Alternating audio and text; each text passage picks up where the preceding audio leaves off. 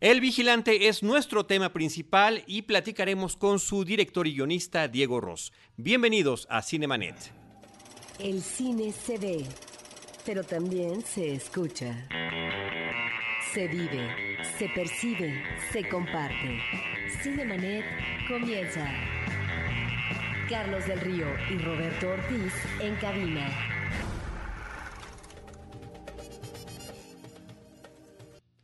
www.cinemanet.com.mx es nuestro portal, es un espacio dedicado al mundo cinematográfico. Yo soy Carlos del Río y a nombre de Paulina Villavicencio y de Uriel Valdés, nuestro productor, les doy la más cordial bienvenida. Saludo al equipo Cinemanet. ¿Cómo estás, Roberto? Pues muy bien, eh, encantado de tener a un director cuya película de la que vamos a hablar pues obtuvo premios en el Festival de Los Ángeles y también en el Festival de Morelia aquí en México. Diana Gómez. Hola, ¿qué tal? Excelente y muy contenta de recibir a este director. Pues le damos una cordial bienvenida eh, por su ópera prima y por la llegada a la cartera comercial, que es la principal razón de poder tener esta conversación, a Diego Ross, director, guionista de la película El Vigilante. ¿Cómo estás, Diego? Encantado de estar aquí, muchas gracias por la invitación. Este, ansioso de platicar con ustedes este, eh, y muchas gracias por invitarme a este espacio. Pues mira, lo que quisiéramos es compartir con el público cinéfilo de Cinemanet lo que es esta película, su llegada a la cartelera comercial y en principio, independientemente de que nosotros tres ya tuvimos la oportunidad, cuatro, también Uriel ya la vio, sino, así la edita mejor, así edita mejor el episodio. Eh, ya que tuvimos la oportunidad de ver la película, bueno, que le comentes a nuestro público, sin spoilers, de qué trata El Vigilante. El Vigilante cuenta una noche muy larga en la vida de dos eh, eh, vigilantes nocturnos de una obra en construcción. Uno de ellos que tiene la prisa por salir y alcanzar a su esposa en, una, en un evento importante y que por eh, casi como um, comedia de situaciones le van ocurriendo diferentes cosas que lo impiden que pueda salir de ahí. Muy bien. Roberto. Ok, eh, mira, a mí me gustaría mucho que nos platicaras eh, sobre esta forma de presentarnos un personaje que, un par de personajes, pero me parece que el personaje Salvador es el principal, Chava, como lo menciona en la película, cuyo eh, periplo estamos viendo a lo largo de la película y sentimos eh, la, la, situación que se genera, porque hay humor negro en la historia, pero realmente yo lo, vi, yo lo viví como un thriller estaba verdaderamente mortificado constantemente por la situación de este hombre en la que una situación se va sucediendo tras otra en esta extraña noche que está viviendo. Porque partimos y eso es tan solo el inicio de la película, de su llegada a trabajar. Él trabaja en esta construcción de un edificio eh, y tiene que estar eh, al tanto de lo que sucede, pero realmente eh, estamos ante una de las noches más impresionantes de su vida. Claro que sí, este, y ahora seguro tus espectadores están muy confundidos porque yo dije que era una comedia y tú dices que es un thriller. Sí, justo eh, lo... es este, creo que es interesante decirlo, sí, sí por, por, creo que cada quien puede vivirlo diferente, ¿no? Sí, de hecho, la mayoría de la gente me, me la ha descrito como un thriller. Yo, yo insisto, no, no es comedia en situaciones, pero sí es una farsa. Uh -huh. Y yo insisto en ese punto porque creo que justo lo que, lo que hace más, este lo que tensa más al espectador a veces es que estas situaciones recurrentes, son, cada una es singular, pero esta sucesión de hechos absurdos no tiene pies ni cabeza, salvo por el, mero, eh, el, digamos, el, propósito narrativo de impedir que este personaje pueda salir de, esa obra. Entonces, le da una carga de, de, lo absurdo y de lo impredecible. Llega un momento donde... Eh, parece que no hubiera piloto en la cabina del avión, no sé si... Sí, no, totalmente. Mira, te voy a decir por qué tú dijiste comedia y por qué yo dije ah. thriller. Y te voy a decir también qué película me recordó, que a lo mejor posiblemente no tenga absolutamente nada que ver. Digo, podemos pensar en El Ángel Exterminador por los personajes que no pueden salir, pero a mí me recordó una película de, de, de, de Scorsese que se llama Después de Hora. After Hours. Y esa película a mí en su momento, desde la primera vez que lo vi, me causó la misma reacción que tuve con la tuya. Estamos viendo situaciones extremas, estamos viendo situaciones absurdas que efectivamente son de humor negro, son de comedia, pero le pasan tantas situaciones al protagonista que estoy sufriendo con él. Eso es lo que me refiero. No sé si la tuviste entre tus eh, referentes cuando Por supuesto. hiciste esta película. La vi varias veces, este, y tienes mucha razón en eso. O sea, parte de la angustia es, es eso, que le están sucediendo cosas al protagonista que no son risibles, no son fáciles de descartar con una, con una, con una broma, con un chiste, con una risa. No, no. A pesar de que hay un humor negro ahí, no, eh, son cosas, digamos, dramáticas, serias, algo violentas, ¿no? Entonces. Y- y, eh, propias de nuestra propias de la desafortunada realidad, nacional. Sí, sí, exactamente. Yo me interesó mucho desde que se planteó esta la, la película que pudiéramos dejar siempre en duda al espectador si lo que estaba viendo iba en serio o no iba en serio. Eh, por eso también todos los planos y la, la luz, cómo está iluminado y todo eso, quisimos volver el, el edificio en una especie de teatro, ¿no? Donde un escenario donde pasan estas cosas, pero está tan eh, estéticamente llevado al límite, digamos, es, es tan artificial todo lo que, cómo está planteado todo, que, que no se acaba de sentir como un, un thriller de este tal Ahora, un thriller tal vez no concluido. Eh, si hay el referente, como decía Carlos, de Scorsese, bueno, en Scorsese podemos encontrar la comedia del absurdo. Esta película no. Esta es una película de situaciones, situaciones propiamente dramáticas, que no, tiene, que no se emparentan desde mi punto de vista con la comedia, sí con el absurdo. Y, aquí vendría eh, una pregunta sobre por qué eh, en el caso del guion apuntalar y eh, ubicar la película en situaciones límite, difíciles, que pueden ser en principio vinosas para los personajes principales y no rematar como cualquier otra historia o, o cualquier thriller en el caso del cine, eh, una historia que se concluye a partir de una beta argumental que finalmente se continúa y se concluye. En esta película, uno como espectador, en principio, consideraría que hay una vena. La que más me interesó emocionalmente era la vena siniestra de, de la presencia policíaca. Pero finalmente no es ahí donde se agota la película. La película entonces se convierte en una película de situaciones. ¿Por qué esa elección y no la de redondear una historia?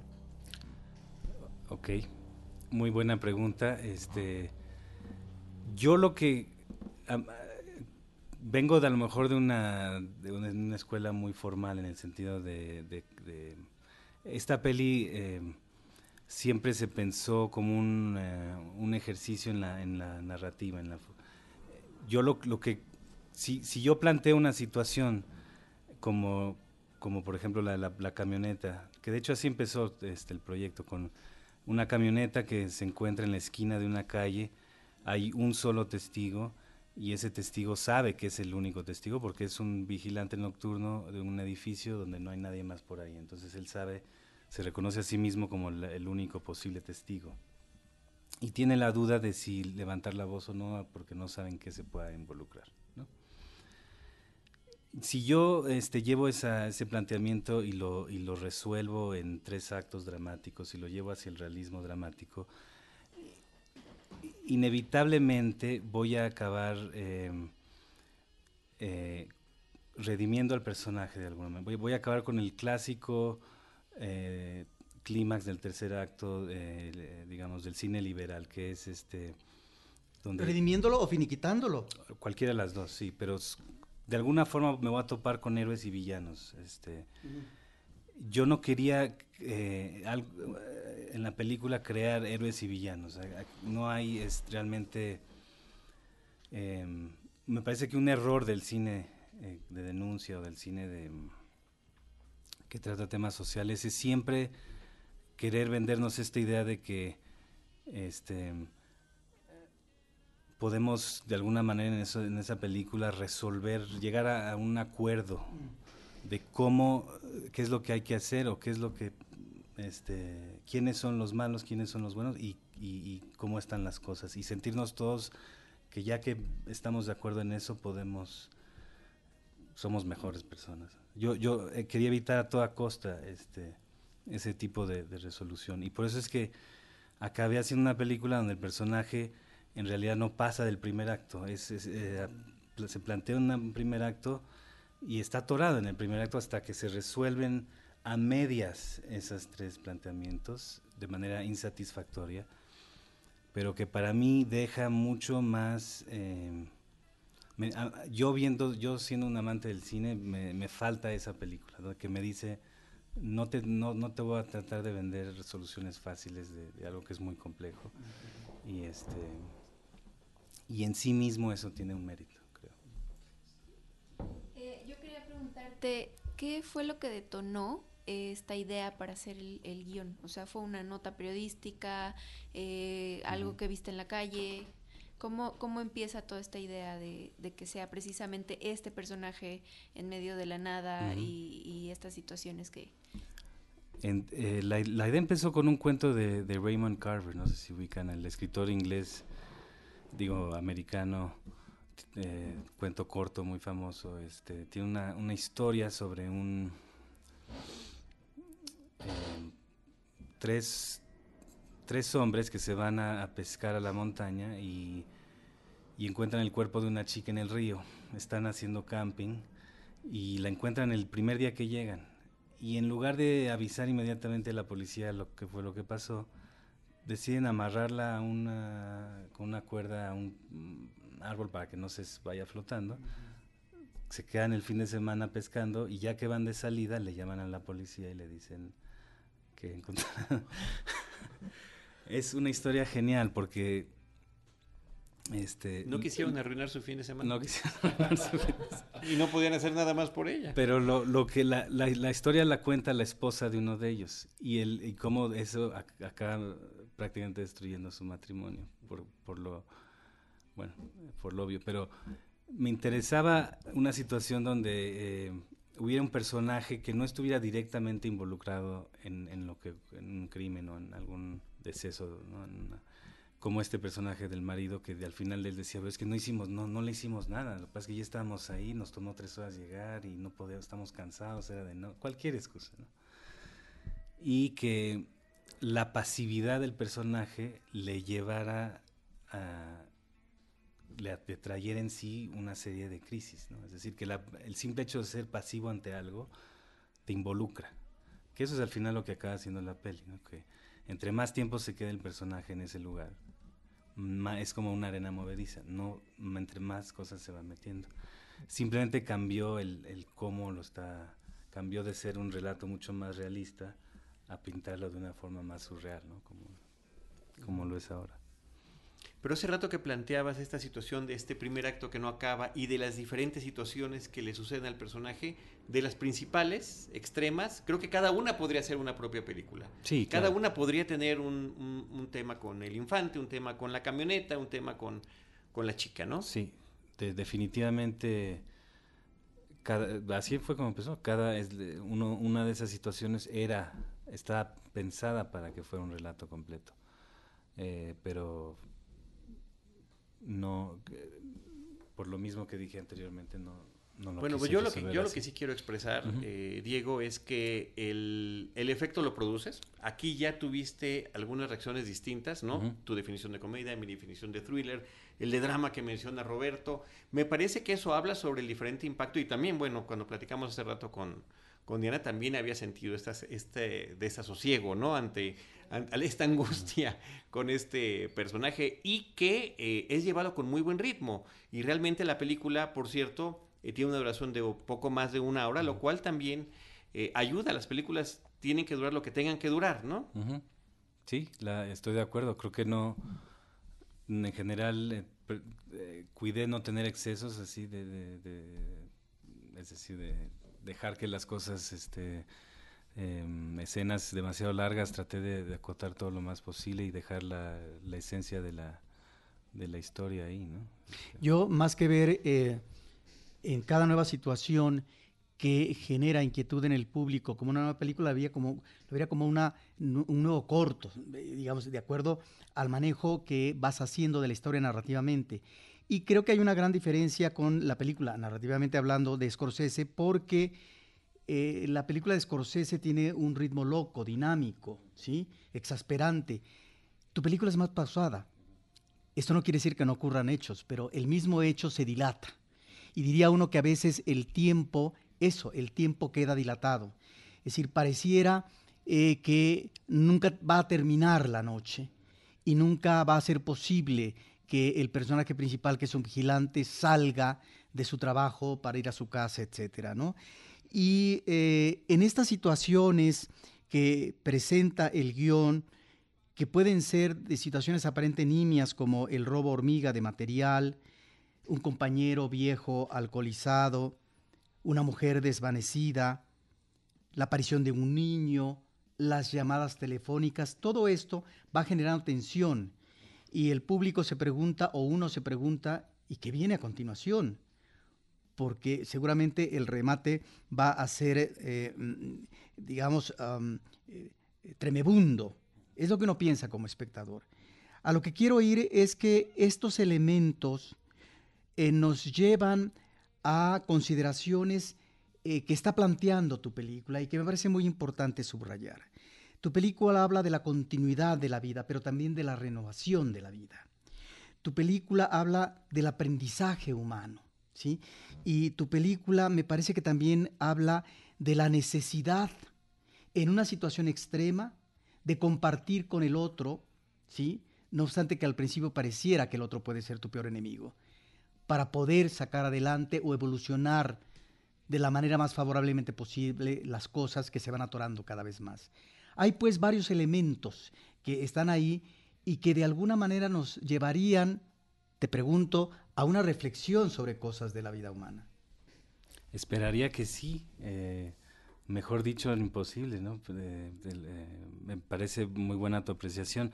Eh, percibo que y esto lo he percibido por parte del público también, eh, comentarios y demás, sobre esto que dices, que se genera una tensión en, estas situaciones que, que acaba siendo, esa tensión no, no, se acaba disipando con la, con la resolución de la película, ¿no? Eh, sí, eh, pero yo efectivamente, bueno, me cuando me propongo hacer una película, me propongo sugerir, em, construir una imagen, a, diferencia de, dar un mensaje. ¿no? Un mensaje es, eh, una imagen puede contener contradicciones en sí, puede, ser interpretada de diferentes formas, puede, tiene la riqueza de que puede, puedes verla desde diferentes eh, formas. Un mensaje reduce todo el trabajo a una, a una frase y eso creo que hay que evitarlo a toda costa, pero ya a veces es el sacrificio que uno hace y que, puede también conducir a, que el espectador salga de cierto modo insatisfecho de la, de la película, ¿no? Pero creo que sí es importante no caer en mensajes este, simplistas también. Eh, yo quería preguntarte, ¿y cómo haces el casting? ¿Cómo llegas a estos actores? ¿Y qué fue lo que les demandaste a lo largo de, todo el trabajo que hiciste con ellos? Cuando lo que más requerías era precisamente pues alguien pasivo, ambiguo, eh, que tiene pues diálogos no demasiado elaborados. ¿Cómo trabajaste con tus actores? Pues fue, fue, un proceso bastante tradicional en el sentido que Leonardo fue el primer actor que yo sumé al proyecto. Leonardo Alonso, sí. Leonardo Alonso, sí. Este, lo que me llamó mucho la atención de Leonardo es que, eh, más allá de que en los ensayos este, me, me gustaba el trabajo que estaba haciendo, él tiene una, una es muy transparente, tiene una, un parecer muy noble, es una persona que viéndolo cargar un cuerpo de un lado a otro, puedes pensar que es más por naivete que por ser porque tenga una vena mala en su cuerpo. Es alguien muy noble realmente y, eso creo que se percibe en la, en la pantalla. Eh, Ari, el, el, otro coprotagónico, fue el último actor en sumarse al proyecto y, y justo este fue el más difícil porque tenía que complementar muy bien a Leonardo y no, no ser una persona tampoco que se, que, se, entendiera como una persona con malas intenciones, sino como una persona descuidada simplemente, como una persona más bien un niño un poco, una persona este, eh, traviesa más que mala, ¿no? Este, por lo mismo, que si en el momento en el que yo empezara a decir este, este es el malo y este es el bueno, la peli se cae por completo. Ahora, eh, yo te quisiera em, preguntar sobre un trabajo que me parece que es muy limpio. Eh, bueno, ya eh, hablaste ahorita de la actuación, que me parece que hay un extraordinario desempeño en tus actores principales. Son pocos actores, hay que decir, por lo, por lo que habría que tal vez que decir que, que todos están bien, ¿no? hasta eh, una, una, actuación especial, diría yo, que fue un invitado de Noé Hernández. Eh, hay un trabajo particularmente atractivo que es el de Galo Olivares en la fotografía y la dirección de arte por parte de Federico Acantú. A lo que voy es al manejo de los espacios. Y claro, en la dirección de arte también, eh, ¿qué, mm, qué sentido juegan las iluminaciones? Porque yo considero dos espacios que están ahí definidos. El espacio externo, que es el amplio ámbito citadino, aunque no se trata de definir espacios, pero en una trayectoria inicial del personaje después de transportarse agotadoramente en eh, el metro, que eh, varios millones de mexicanos tienen que padecer diariamente, atraviesa ¿no? por una parte de Santa Fe y llega a otro espacio que es donde está una construcción, un espacio arquitectónico de construcción. Y el manejo del espacio es muy sui generis porque juega en la creación de una atmósfera agresiva, ominosa y que obviamente genera suspenso. Sí, eh, de acuerdo. Eh, buscamos justamente que el edificio se convirtiera en una presencia en la película y que los espacios fueran eh, ominosos. Como dices, eh, al mismo tiempo em, lo que quisimos también es que eh, los, las composiciones y las, las, sombras y los, la iluminación fuera em, del todo teatral, es decir, este, que fuera un espacio un escenario donde los personajes entran y salen y, realmente son dos los, que nunca se, se, van, pero este en la película quisimos siempre que, y por eso muchas veces corto de, planos cerrados a espacios abiertos donde la composición está eh, dirigida por, por, el lugar, no tanto por lo que hacen los personajes eh, dentro del cuadro. Entonces, eh, eso eso es parte de, llevar el tono de la película hacia lejos del thriller. Una película de thriller no haría ese tipo de cosas. Eh, no estilizaría tanto la, iluminación, ni, el lugar, ni, los planos abiertos, porque se rompe el drama, se rompe la, este, el, tono íntimo que lleva el thriller y esta, eh, eh, era justo el propósito de contrarrestar este, y, de, llevarlo más hacia esto, esto es una situación absurda. Yo trato de prometer a cada paso que esto no se resuelve de la manera este, convencional. Hay gente que me ha dicho, yo sé que cuando... aquí voy a dar un spoiler. Eh, como cuando, bueno, yo, yo sé que cuando la segunda situación con la chica empieza a ocurrir, esto ya no va en serio, ¿me entiendes? Este, esto ya no esto no se puede resolver de manera seria porque es demasiado absurdo, es demasiado... Es un personaje que quiere salir y, está esperando, les está pidiendo a los demás que ya se vayan y, que cae otra... Eh, uno puede decidir si, si sigue esperando que sigue, digamos, apostándole a que todas estas situaciones se van a, se van a hilar de alguna forma o se van a resolver, o le apuesta que esto no, estoy, estoy jugando con las expectativas del espectador, es más eso, es más una provocación de, ese tipo.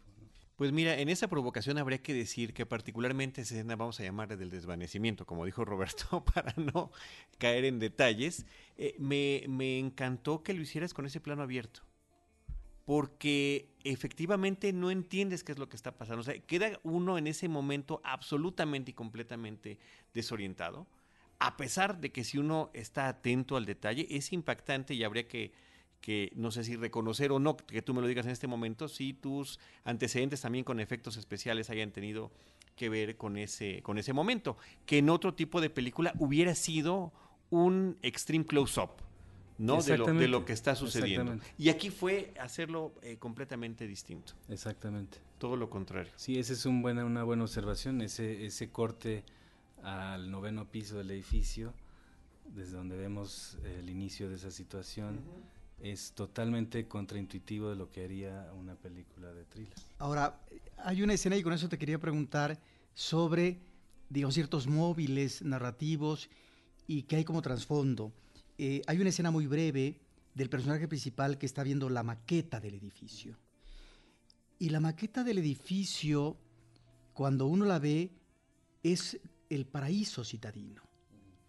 Es el espacio de vivienda donde se va a encontrar el confort, eh, la situación amable, la tranquilidad, es decir, el espacio digno de vida que contrasta con los espacios actuales de vida en la Ciudad de México. Bueno, porque efectivamente tú la filmaste en la Ciudad de México, aunque no se diga Ciudad de México, uno identifica que es la Ciudad de México. ¿A qué voy?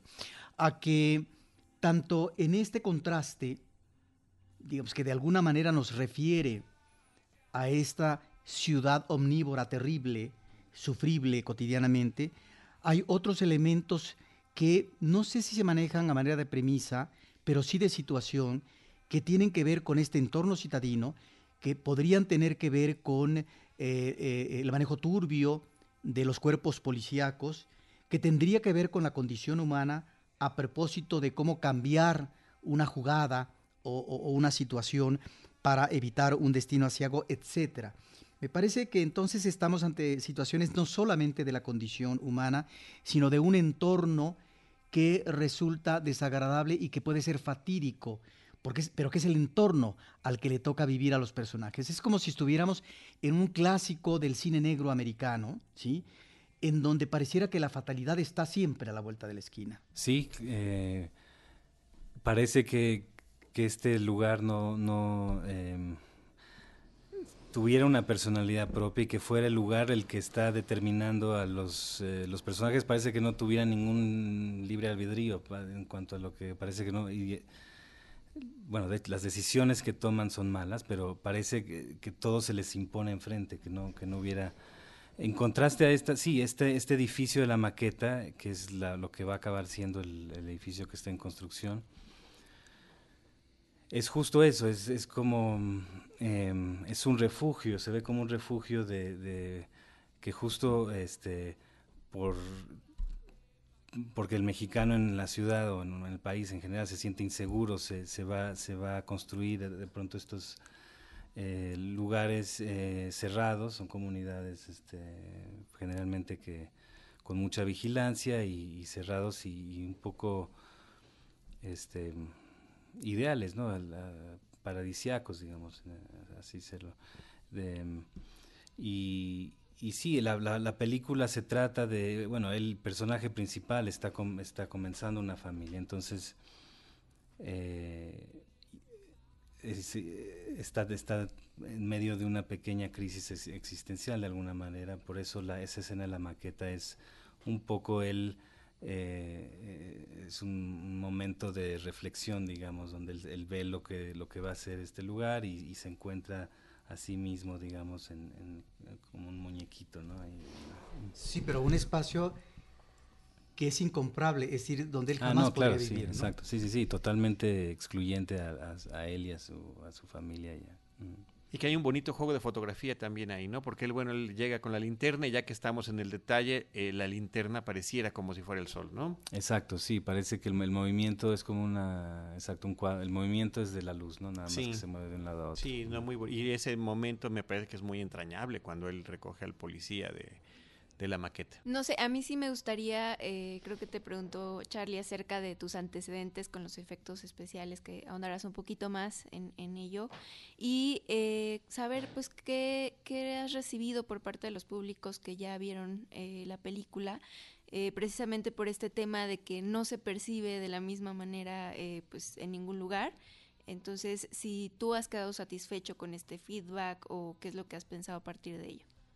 Y, al mismo tiempo, perdón, me sumo y los reconocimientos que ha recibido el filme, ¿no? En, los, en los festivales donde ha participado. O sea, sin duda es una película, eh, pues, para un público reducido, no, no reducido, no, no, es, no es una película comercial, nunca se, se pretendió ser una película para un público amplio por justamente porque no, no, no, no cumple con los beats eh, de una película de género como tal. Este, no, hay, hay cosas que, eh, expectativas sobre una película de un thriller que, este, que se tienen que cumplir en el cine comercial. Esta es una propuesta mucho más arriesgada y más este, de festivales, de un público que, que va a ver algo que, que, propone otra forma de hacer, de, resolver una historia y que puede ser exitosa o no ser exitosa, eso ya, ya lo de, pero que está dispuesto, digamos, a ver algo y salir este confundido del cine o salir este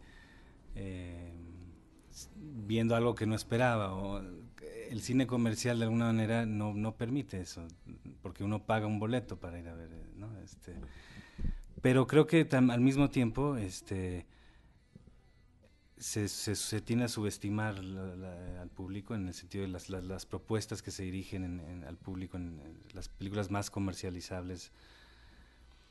Muchas veces este, subestiman al público en el sentido de que arriesgan muy poco y siempre es, muy, de lo mismo, son, son refritos sobre refritos. Entonces, a mí me parece que que este tipo de propuestas, eh, pues eh, hay, que, hay que vigilar cómo, cómo las recibe el público. Hasta ahora el público de festivales ha sido muy bueno. En, ganamos eh, un premio del público en, Durango, este, en festivales, además del de Los Ángeles y el de Morelia.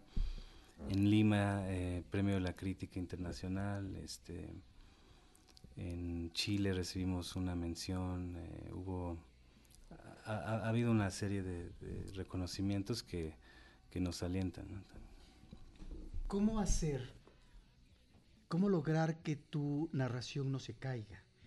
Porque ese riesgo correría una cinta de este tipo de situaciones. efectivamente, creo que sostienes eh, muy bien al personaje principal porque va de una acción a otra, de una situación a otra, de un problema a otro. Pareciera, ¿verdad?, que su vida en ese momento se resume en eso su vida y que eh, seguramente va a acabar, pareciera, de una manera eh, fatídica. Pero esto tiene que ver efectivamente con un trabajo de, los actores, pero de la narración misma. Y te preguntaría eh, en ese sentido, ¿cómo equilibrar, cómo lograr que la tensión siempre exista sin que la película decaiga? Porque al ser una película de situaciones desde mi punto de vista, pues es una película que de repente alguna situación no puede quedar bien y ahí la película se podría haber atorado. Sí, hay, hay este reconozco que es un riesgo contar algo así. Este, yo creo que hay un momento de la película cuando sale el, otra vez voy a cuando cuando empieza la tercera situación. Sí, no, se puede decir cuando sale un niño corriendo de, de ahí, este, que el público tiene que decidir justamente ahí si, si eh, em, tiene que cuestionar sus propias expectativas sobre lo que está viendo. Si, si, si, no, hay esa, si no hay ese esfuerzo de parte del público, mi, mi papá me lo dijo muy bien cuando la vio, me dijo, yo en ese momento dije, ¿en qué se metió? ¿En qué, ¿Cómo va a resolver? No hay un piloto en el avión, ¿no? Este, pero luego entendió muy bien el cuarto acto, cuando, cuando todo va cerrando a medias. Entendió que entonces eh, se vuelve un teatro absurdo lo que acaba de pasar, se vuelve algo mucho más que ocurre en la, en la cabeza del personaje, eh, se vuelve algo, un mal sueño, una mala pesadilla, algo mucho más introspectivo, ¿no? porque además no hay personaje hasta el final, cuando nos enteramos a dónde tenía que ir, no, no, no hay... Em, cuando nos enteramos a dónde es que tenía que ir, es entonces que, tenemos personaje, porque sabemos el, cuál fue el que tomó estas decisiones a pesar de ello, o, con ese trasfondo, ¿me entiendes? Entonces, em, ahí es donde la peli se entiende hacia atrás. Sí, quizás eh, debí remarcar un poco más esta parte más histriónica, más falsa, más artificial de la peli. ¿no? Más es, es se, se, pensó como una, una, más una pesadilla que algo dramáticamente realista. ¿no? Sin ser una película bermaniana, una película que apela a la psicología de los personajes y a la angustia de la existencia humana. En muchas de sus películas de Berman vemos eso. Bueno, creo que estas películas también nos lleva al camino de la angustia, de la angustia de la existencia de un personaje.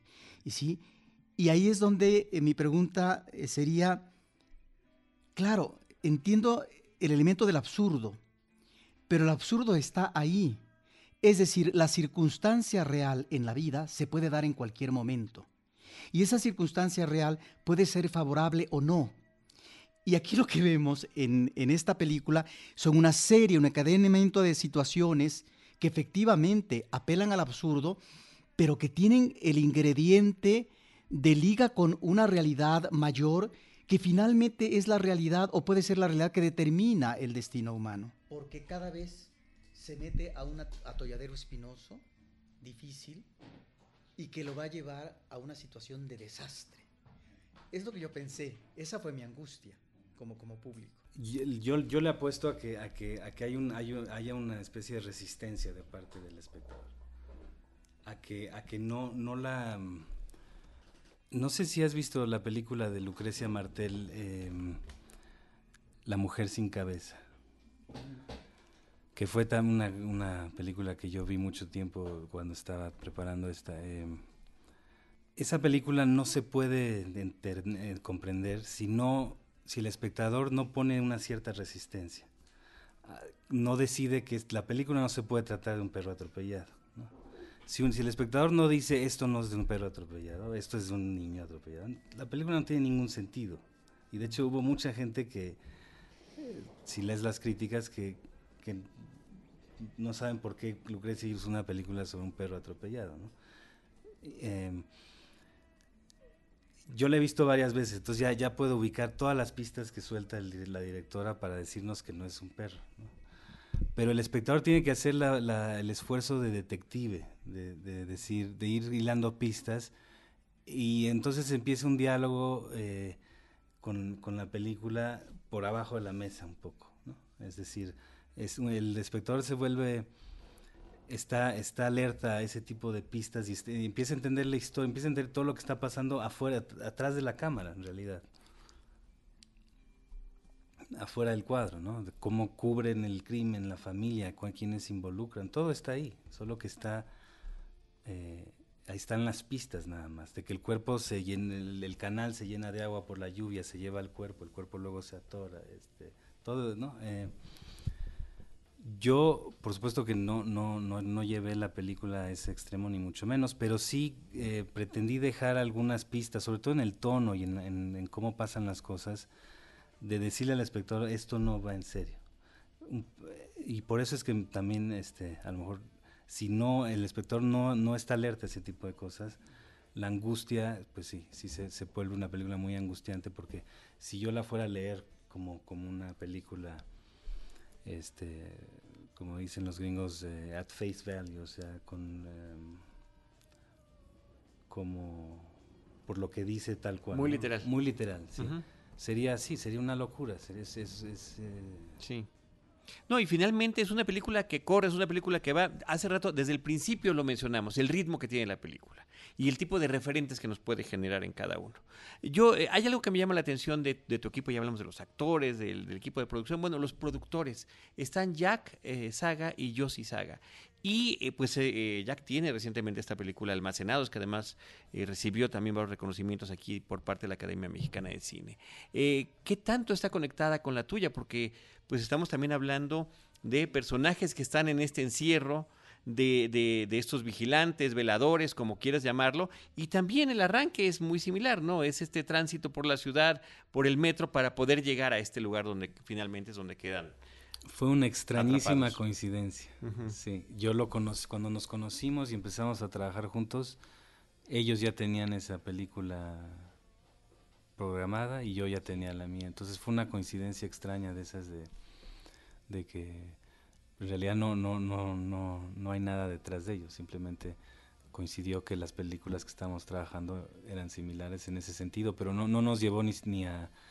No es la razón por la que colaboramos juntos, no es la razón por, por nada. ¿no? Pero qué curioso, ¿no? Qué curioso, realmente, sí, sí, sí. realmente Sí. es interesante y son, y son prácticamente a la misma época, que sea un año de diferencia Sí, exacto, sí. en su producción. Así es. ujú. Sí, precisamente iba a comentar que eh, justo eh, es una película, cuando decíamos lo de la angustia, es como un poco que es una película anti-controllers, ¿no? O sea, de esos que queremos estar todo el tiempo eh, diciendo qué es lo que va a pasar a continuación y justo nunca lo, lo puedes descifrar, ¿no? Y es como lo, lo padre de esta propuesta tuya. Eh, y sí, precisamente podrías hacer como en esta también manía por hacer comparaciones, pues toda una lista de, de películas que, que tienen más o menos este mismo ambiente, ¿no? De personajes solitarios y que además pues están eh, desempeñando un, un trabajo, ¿no? Y, y a- donde aparentemente no debería de suceder nada y pasa y bueno, es esta ruptura de lo cotidiano lo que nos, nos hace que, que se vuelva algo eh, pues emocionante, ¿no? Por lo menos en, en cuanto a tu historia, ¿no? Sí hay un momento para mí de relajamiento. Debo decirlo. Roberto, Roberto. Debo decirlo. Eh, porque además esto lo vemos en un momento, tú eh, metes ah, el Nocturno 2 Opus 9 de Chopin. Bueno, ahí es donde yo pude relajarme, ¿sí? Ver que finalmente... Todo no, iba a estar bien, ¿no? ¿no? No, eh, eh, ver que la película era otra cosa. Y esto me motiva a preguntarte, porque hay elementos en la banda sonora interesantes que meten el elemento de inquietud al espectador. Un, un gran trabajo de, de diseño de audio de la película. Y de la música, ¿no? Que además están vinculados los creadores de, de esto, ¿no? Sí, sí, son los mismos. Eh, sí, fue, un, fue un, un trabajo largo además porque no lográbamos, es una película que como en cuanto le pones una, una música, este, se, ya, ya de por sí está barajeando como demasiadas cosas, en el sentido de, tratar de ser thriller o, no, o qué es, y, y una música encima, este, no, nada más no funcionaba, pero sí había momentos que tenían que, que al mismo tiempo, si no había nada, se caían como pesos muertos. Entonces había que eh, fue lo, lo que acabó lo que acabamos haciendo es una, una juego arrítmico ahí con sonidos y percusiones y demás este que, que justo buscan otra vez tratar de indicar de mandar esta película hacia lo lo, lo- lo absurdo lo, el tono lejos de del thriller ¿no? el thriller no, no puede tener una, una cosa así porque el thriller se basa en que te creas lo que está pasando todo el tiempo y que eh, y justo nosotros buscamos romper con esa eso ¿no? Bueno, el hecho de que, de que no lo podamos definir por completo, creo que debes recibirlo como un elogio, porque efectivamente pues está apelando a lo que nos estás comentando. Eh, no sé si quieras comentarnos, Diego, las redes sociales de la película, en qué cine se va a estrenar. Este podcast está apareciendo unos días antes de que la película se estrene, a finales de marzo del 2018. Y eh, si eh, para nuestros amigos que lo escuchan oportunamente, que los, los de Hueso Colorado así lo hacen, eh, que sepan en dónde la van a poder ver. La película se estrena el 30 de marzo. Eh, las salas las pueden consultar en la página de Facebook, que es El Vigilante Película. Si las trato de decir ahora me voy a equivocar, seguro. Twitter es El Vigilante Peli. Em, y, y es eso. Es, ¿Con cuántas es eso. pantallas sale la película? 12 pantallas. Sí, son poquitas. Muy bien. Y tú no manejas Twitter, ¿verdad? Yo no manejo Twitter. Ni te vas a animar ahora. Ni con- Facebook. Ni ok. Muy bien. Pues no sé si tengas algún comentario eh, final para nuestros amigos cinéfilos, Diego. Me dio muchísimo gusto platicar con ustedes. De verdad que ha sido una de las pláticas más ricas que he tenido sobre la película. Eh, me encanta que el- eh, la hayan visto y que tengan eh, comentarios inteligentes. Es raro, me- me- bueno, en, en esta gira de medios ha sido lo, de lo mejor. Gracias. No, pues qué gusto que nos lo digas. Muchísimas gracias. Eh, a nombre de Roberto, de Diana, de Uriel, de Paulina, gracias por habernos acompañado y mucha suerte. Gracias. Yo recomiendo, ahí sí, completamente a título personal, me encantó la película, la disfruté muchísimo, fue una montaña rusa de emociones y creo que eso es lo, esa, eso es lo que yo valoro cuando estoy ante, ante cada película en la sala oscura. Entonces, bueno, pues enhorabuena, felicidades, no sé si tengan algún comentario. Eh, yo quería preguntarte rápidamente cuál es tu próximo proyecto, en qué andas trabajando, porque no sé, nos pasó a preguntar. Estoy trabajando en un guion eh, que es nada que ver con esto, mucho más eh, accesible y más, eh, no por otra cosa, sino por, eh, porque hay que siempre buscar formas de, que se vean los proyectos. Ahora, si algo, algo tuve con esta película es que tuve completa libertad de hacer lo que yo quería, pero em, ciertamente uno, uno, la película se tiene que ver, ¿no? Y hay que encontrar un punto, un punto medio entre lo que uno quiere hacer y las inquietudes personales de uno y lo que eh, y una estrategia de, para vender la película y recibir. Una pregunta que se quedaba en el tintero. ¿Es cierto que la película se realizó dos veces? Ah, ¿Cómo sí. estuvo el asunto? Bueno, la, la, la película eh, empezó siendo un proyecto mucho más, como lo platicaba antes, eh, un, un guion mucho más dramático en el sentido convencional, un melodrama, pues. Y fue cambiando de tono a lo largo de, de- de mucho tiempo de reescritura de guion. Eh, en algún punto eh, decidimos comenzar a filmar, pensando en que estábamos preparados, estábamos listos con el, con el guion. Yo me sentía listo, el guion, eh, como al ser una primera película, uno subestima muchísimo el valor de un guion bien terminado. Es increíble. Entre más em, pueda parecer que estás listo para filmar el guion, es, es casi seguro que no estás listo. Entonces, este, cuando empezamos a filmar, yo me daba cuenta de muchos problemas que había en el guion. Eh, y de casting también. El casting es, el guion y el casting es lo primordial. Entonces empezamos a filmar y yo quise interrumpir la filmación porque no, no estaba contento con lo que está y sabía que si seguíamos iba a ser este no iba a ir para ningún lado. Entonces eh, reescribimos, recasteamos, lo- sobrevivió el principal, Leonardo Alonso fue, fue el actor que, que estuvo siempre, pero fuera de eso cambiamos, y bueno, la locación estuvo siempre, pero fuera de eso cambiamos muchas cosas. ¿Qué tanto se filmó en, en algún tipo de porcentaje en esa primera etapa? Bastante, sí, digamos que fueron O sea, podrías, sí podrías editarle, decir esto, eh, ¿no? Eh, para un lado B, para un Una material serie, adicional, para un dato curioso. un mediometraje curioso. Claro. sí, claro. Sí. Muy bien. Pues mucha suerte. Gracias. Eh, ahí está Diego Ross y su película El Vigilante. Nosotros recordamos también nuestras redes sociales, arroba Cinemanet en Twitter, facebook.com diagonal Cinemanet, Cinemanet 1 en Instagram y Cinemanet 1 en YouTube. En cualquiera de esos espacios, nosotros les estaremos esperando con cine, cine y más cine. Cinemanet termina por hoy. Más cine en Cinemanet.